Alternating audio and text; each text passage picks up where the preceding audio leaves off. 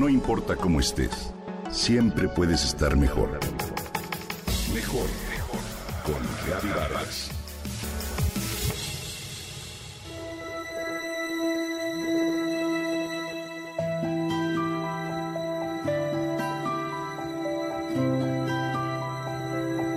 Había una vez un hombre de negocios que había quebrado. A pesar de haber probado todo cuanto sabía para atraer a los clientes y promover las ventas, su compañía tenía serios problemas financieros y sus acreedores amenazaban con demandar. Tendré que cerrar mi negocio para sobrevivir. Era la idea que le atormentaba a todas horas. Un día se fue a sentar a la banca de un parque para hacer un alto, lograr un poco de serenidad y pensar en sus posibilidades. Mientras con la cabeza entre las manos contemplaba sus opciones para salir de la bancarrota, un hombre mayor pasó frente a él y se detuvo. Veo que algo fuerte te preocupa, le dijo.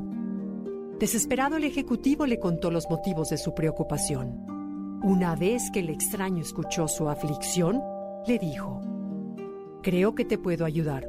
¿Cuál es tu nombre? Y sacó una chequera. Toma este dinero y en un año nos vemos en este mismo lugar para que me pagues.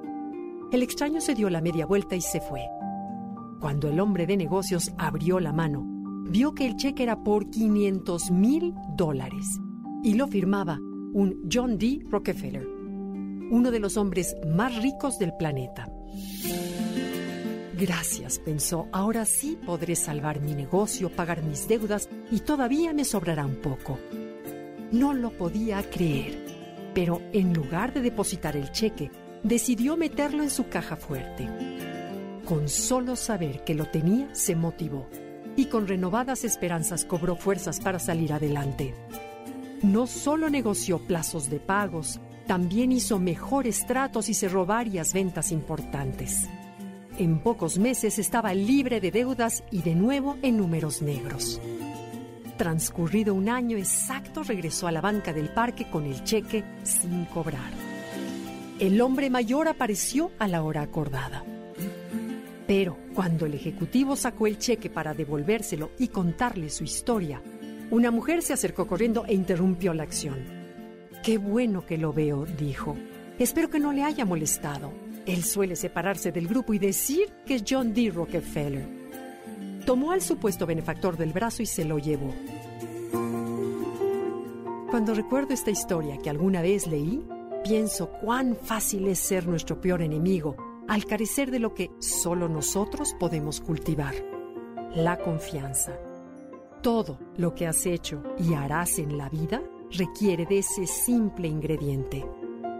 Tomemos en cuenta que el simple acto de levantarnos, despedir a nuestros hijos por las mañanas, cerrar un trato, conducir un coche o pronunciar un sí acepto implica confianza. De alguna manera podría decirse que actuamos con fe ciega en el momento siguiente, el cual en realidad implica una seguridad no garantizada. ¿Cómo saber cuándo es o no adecuado confiar? Se siente en cada una de las células del cuerpo la intuición nos avisa, solo que hay que aguzar los sentidos para captar las sutilezas del mensaje antes de que el cerebro intervenga. La vida sin confianza no es vida. La única manera de crecer es dar un paso de confianza a la vez. Esos pasos son los que alimentan la autoconfianza necesaria para crear una vida plena. Son la muestra de que te valoras, respetas y aceptas con tus cualidades y debilidades. Si bien no podemos controlar o incluso comprender lo que la vida tiene planeado para nosotros, se requiere confiar para rendirse a su grandeza y sabiduría. Esto no significa doblar las manos ante el destino, sino saber y fiarse del camino por el que nos lleva con la convicción de que es para nuestro bien, crecimiento y desarrollo. Además, confiar es lo que nos abre la posibilidad del perdón, a dejar ir lo que nos lastima para seguir el sendero de la fortuna.